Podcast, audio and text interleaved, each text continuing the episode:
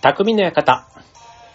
はい、川崎匠です。チュアヒョウ .com の協力でオンエアしております。はい、えっ、と、先日ね、節分が終わって、そう、うちね、あの、節分はいつもあの、地元の、まあ、美味しい、この、なんていうの、海鮮を専門にしている、まあ、お世話になっているね、居酒屋さんがあるんですけど、あの、そこが、あの、恵方巻きを特注、特注というかね、受注、受注、まあ、お店の前でも売ってるのかもしれないんですけど、そう、あの、1本1400円する。まあ、ちょっとね、あの、コンビニとかスーパーとかで買うには、まあ、ちょっと、それよりは倍ぐらい値段するような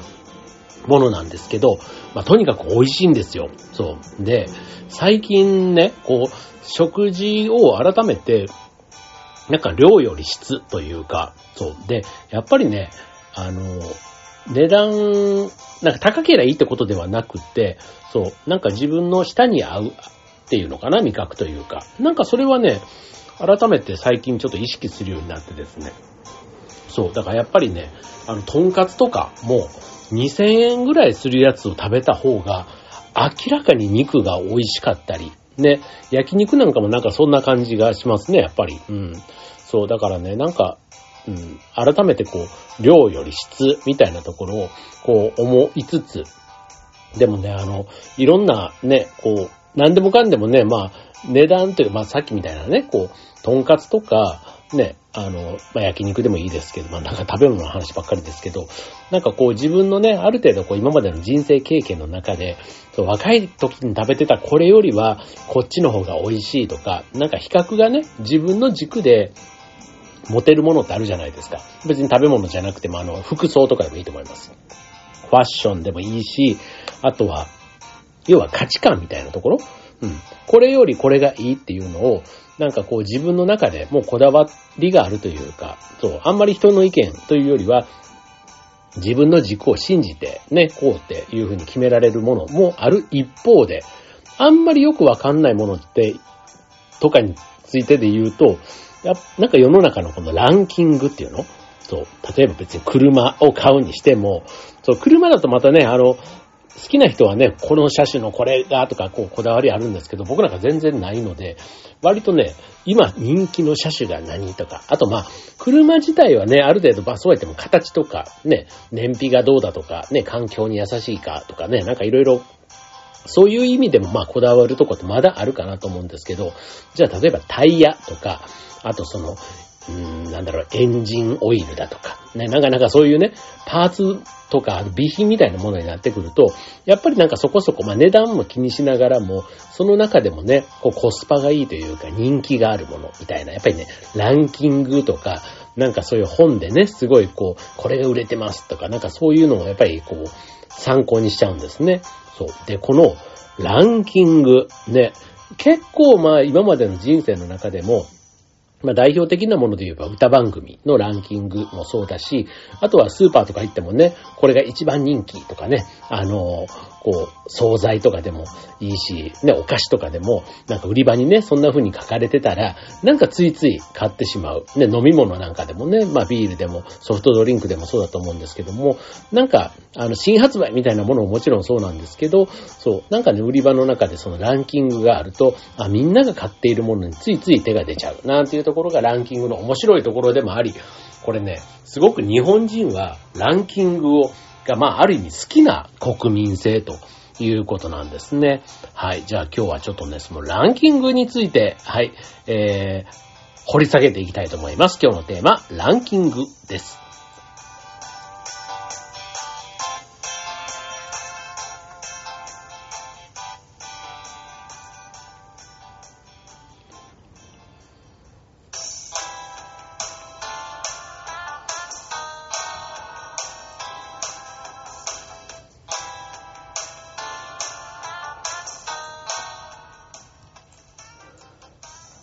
ということで、今週のテーマはランキングということで、あの、まあ、ランキングがね、もともと好きというか、まあ、順位みたいなところをね、やっぱり気にする傾向があるというとこは、日本人ちょっと海外と比べると特徴的らしいんですよね。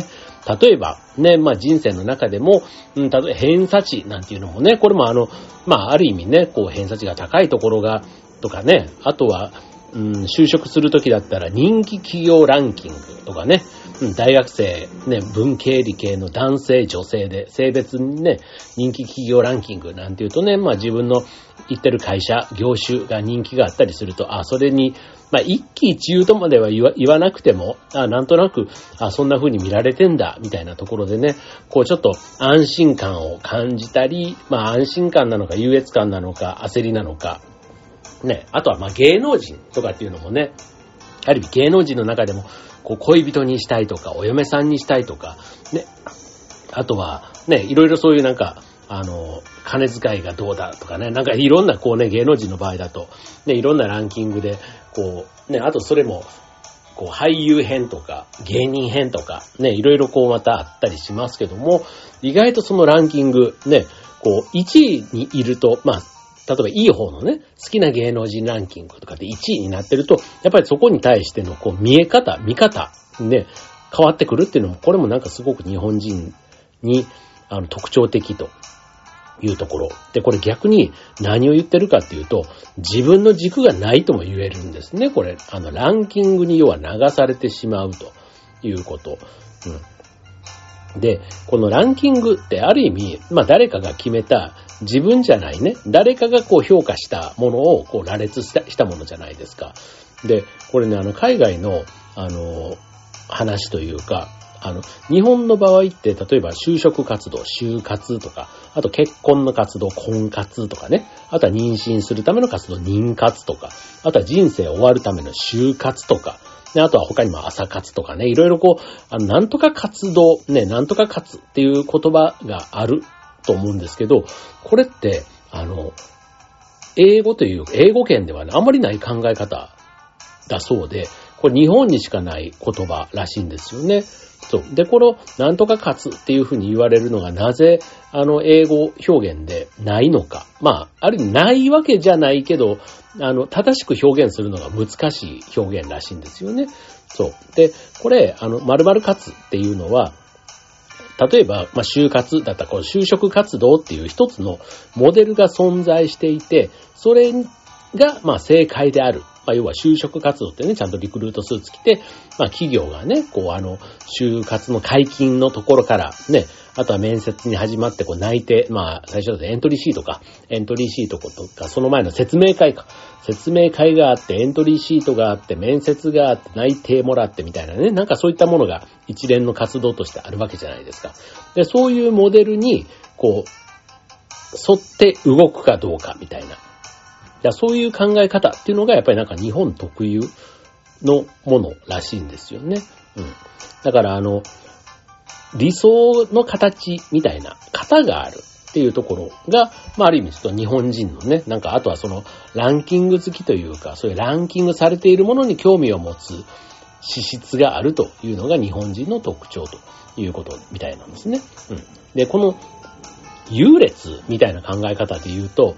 例えば、あの、えっと、格付けランキング。ね、あの、正月とかって僕すごい好きなんですけど、あれで、あの、例えばワインとか、ね、あと音楽とかでね、こう、超一流のものと、超一流どころか、もうスペシャル級のところと、あの、それとそうじゃない普通のもの。ね、例えばバイオリンでも、ストラディバリウスみたいなね、あの、何億ってする、2億のバイオリンと、あと一方で片や40万円ぐらいのバイオリンです。まあ、40万のバイオリンもね、一般人にしてみたら全然すごいんですけど、ただそれがね、こう、音色でやっぱり違うみたいなね、ところの価値観。あとは肉とかも、こう、護衛、いや、護衛じゃない、英語か。英語ランクのね、あの、和牛っていうのと、いわゆるなんかね、あの、国産なのか、国産じゃないな。えっと、国産の英語ランクの和牛と、まあ、海外のね、あの、輸入の牛と、あともう一個は、なんか、あの、牛な風な、なんか別の動物の肉みたいな、なかなかそういったものを食べ比べて、まあどれがね、一番美味しいかというか、まあ当然ね、高級肉ほど美味しいっていうね、まあ日本人の感覚ってあるから、まあそれをね、当てられるか当てられないか、みたいなところで、まあね、意外と美味しいと思うのが、一番ね、引いちゃダメな、なんか別の動物の肉だったりするっていうのがまた面白かったりするわけなんですけど、この、あの、高いものが美味しいし、なんかそこをね、当てられないと恥ずかしいみたいな感覚っていうのは、これなんか日本人独特みたいなんですね。そう、海外の場合は別に安くても自分の舌に合う、一番美味しいと思ったものが最高みたいな考え方だから、必ずしもその値段云々ではないと。ね。だから、なんか価値がどこにあるかみたいなところは、そう、日本人の場合だとそのランク、まあ要は世間的に評価されてるっていうところが、やっぱりね、すごくこう大事。うん。だからみんながいいって言ってるものは自分もいいと思うし、みんなが悪いと思えば、なんか自分も悪いなって思う気がしてくるみたいなね。うん。そういったところはなんか日本人のどっかにあるということなんですね。まあだからあのランキングっていうものがあると、こう、まあ一つのね、まず軸があって、その上で優劣がある。要は勝者と敗者みたいなものがね、こう出てくるみたいなところがまずあると。だからそういうのがね、まあ好きな国民性とね、そうじゃない国民性みたいなのがあるっていうの、なるほどって思いますし、あとあの、日本人はよく自信がないと言われますけども、これっていうのが自分の軸に対して自信がない。要は、評価を人に委ねちゃう。ね、人の評価を信じちゃうみたいな。うん。だからあの、あとは一つのさっき言ったモデルみたいなものを理想にしてしまうので、その理想、モデル通りにいかないと何かが足りないと感じてしまう。要は何か、あの、理想像があった時に常に何かが足りない。要は減点評価をしてしまうと。いうことで、まあ、足りない状態だからなんかもっと頑張んなくちゃとか、あこれを補わなくちゃとか、なかなかそういったことで、こう、脅迫観念にとらわれて、なんか満たされた気分にならないというところがあるんですね。うん。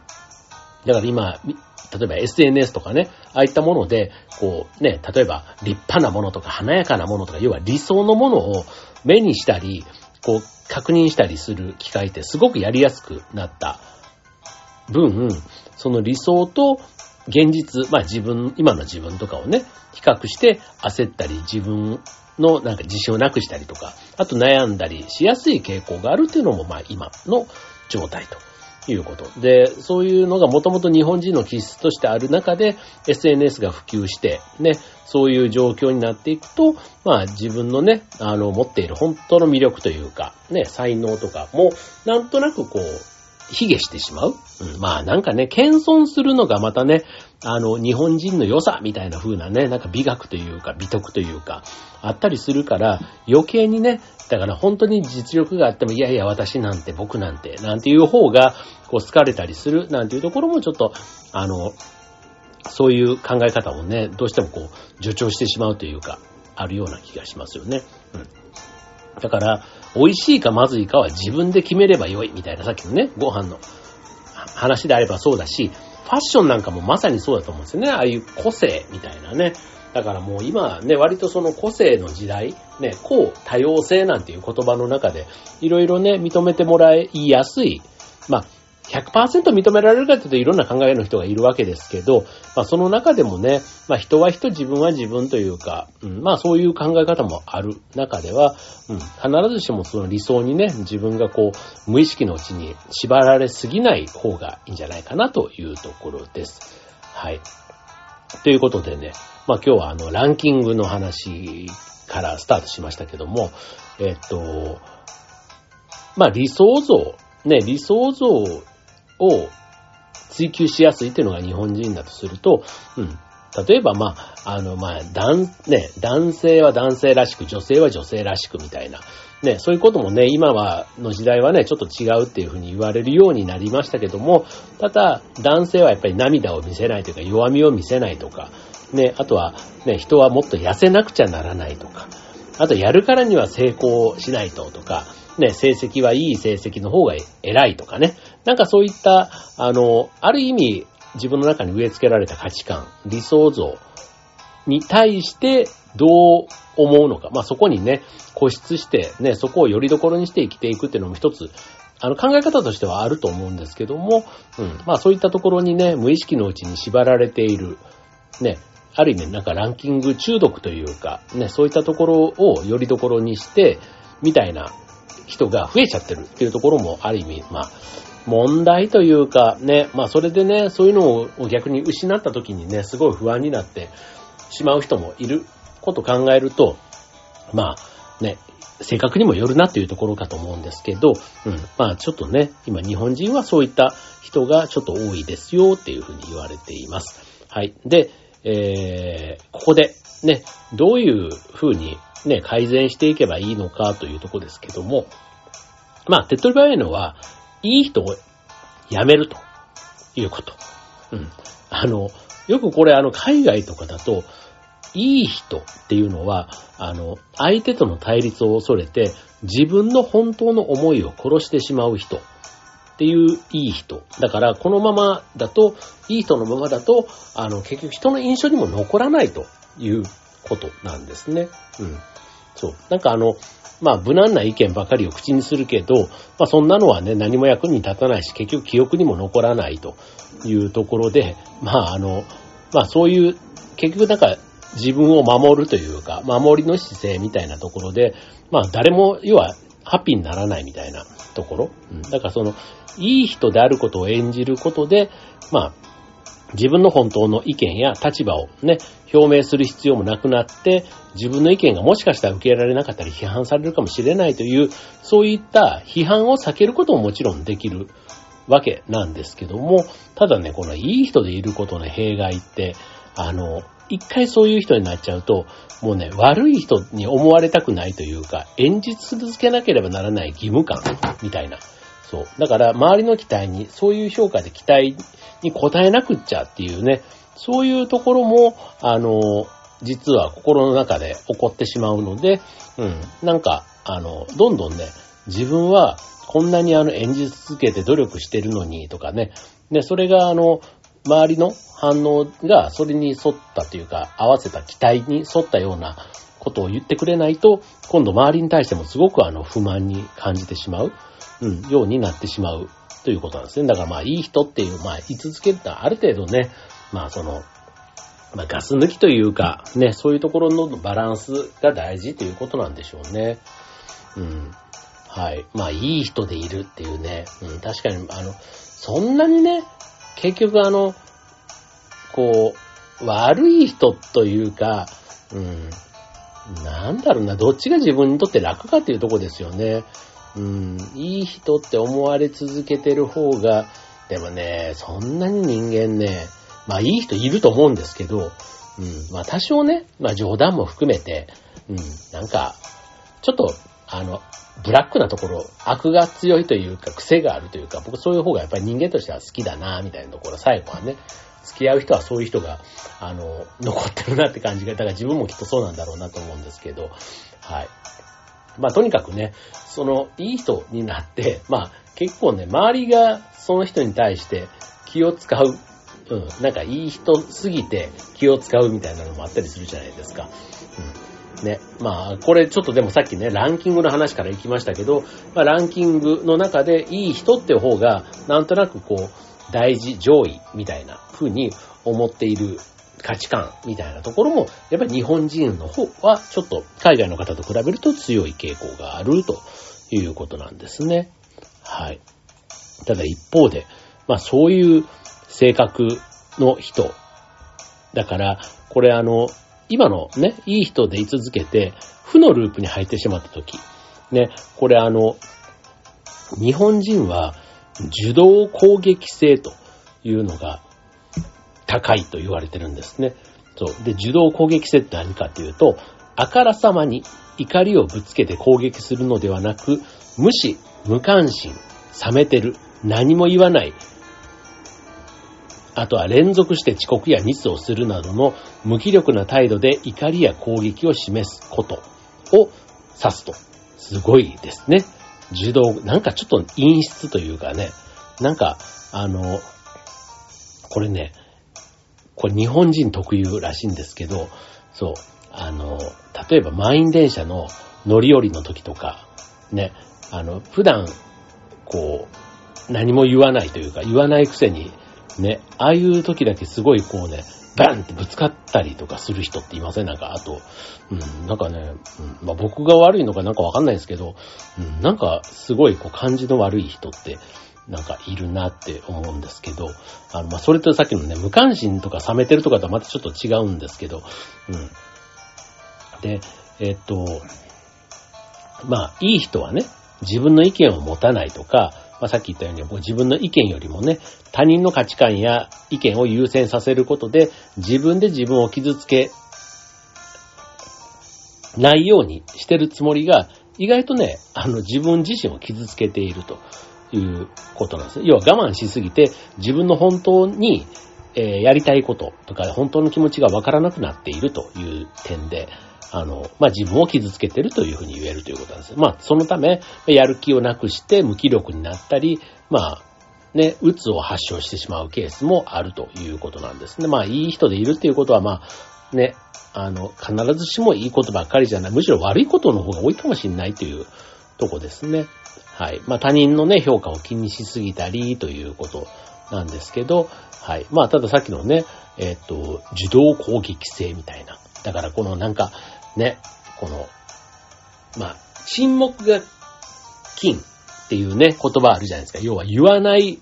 こう、無言の攻撃みたいな。ね、なんかそういうのが、まあちょっとね、日本人は強いというふうに言われていますけど、うん、なんかね、まあ、それが、本当にいいのかなとは思いますね。まあまあまあまあまあ。まあ結局ね、類友じゃないですけど、ね、いろんなね、人たちとこうね、交わって社会ってできているから、まあ同じような人ばっかりに集まってもっていうのはあるんですけど、うん、割とね、自分の周りに限ってで言うと、あの、そういう人いないわけじゃないですけど、なるべく自分はちょっと距離を置いてあんまり深く関わらないようにしてるので、結果的に僕の周りには、あんまり、いわゆるいい人みたいな人は少ないかな、なんていうふうに 思っています。はい。皆さんの周りはどうでしょうか？はい。ちょっとランキングの話からだいぶ逸れちゃいましたけども。はい。今日はランキングからの、はい。えー、ランキングがまあ好きな日本人という、そんな話のテーマでございました。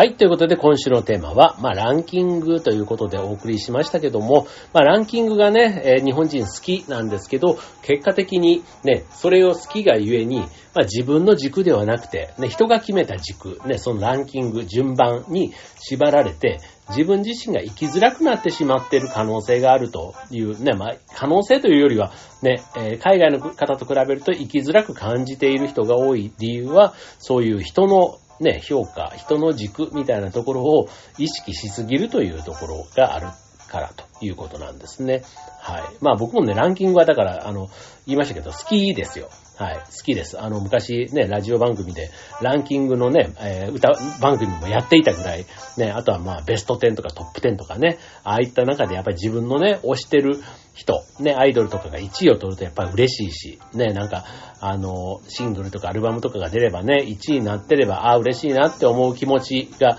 ありますから、なんかね、ランキング、あまあ、あとはね、その1位を取るみたいな、ね、まあ、オリンピックなんかもね、ある意味ね、金メダルが1位優勝じゃないですか。だからそういう意味での勝ち負けみたいなところは、スポーツとかね、いろんなその、世界でね、全くそれがね、順位をつけられない世界もなんか寂しいなと思うんですけど、うん、なんか自分のね、そういうあの、競技とかではなくって、うん。なんか自分自身の行動とかが全てそのランキングの順番というかね、そこを軸にしてしまってると、ちょっとね、いざなんか物事を決めるときにね、自分らしさみたいなとこではなくて、全部人の決めたところを優先して、なんかその人らしさが消えてしまうみたいなところが、ちょっと日本人にして中ではありがちですという、そんな話でした。はい。まあこれね、僕もね、当然日本人ですので、あの、日本人として心当たりがあると思いつつ、まあ時と場合によってね、そういったところ、まあ僕もじゃあずっといい人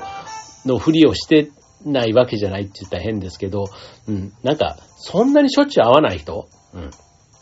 なんか初めましてで、もう次いつ会うかわかんないみたいな人の前では、やっぱりそんなにね、素で話さないというか、ちょっといい人ぶってる感じも正直あると思ってます。はい。だからね、まあそういうね、いい人って思う、思われることは、まあ日本人のね、日本人の中でもね、県民性みたいなところもきっとあるような気はしますけども、はい。まあ、ちょっとね、まあそれはもう、そういう国に生まれた、なんか DNA というか、差がみたいなところがあるのかなとは思いつつ、はい。まあちょっとね、あの、気にしてもいいところなのかな、なんていうふうに思います。はい。ということで、えっ、ー、と、今週のテーマ、ランキングでした。では皆さんまた来週。バイバーイ。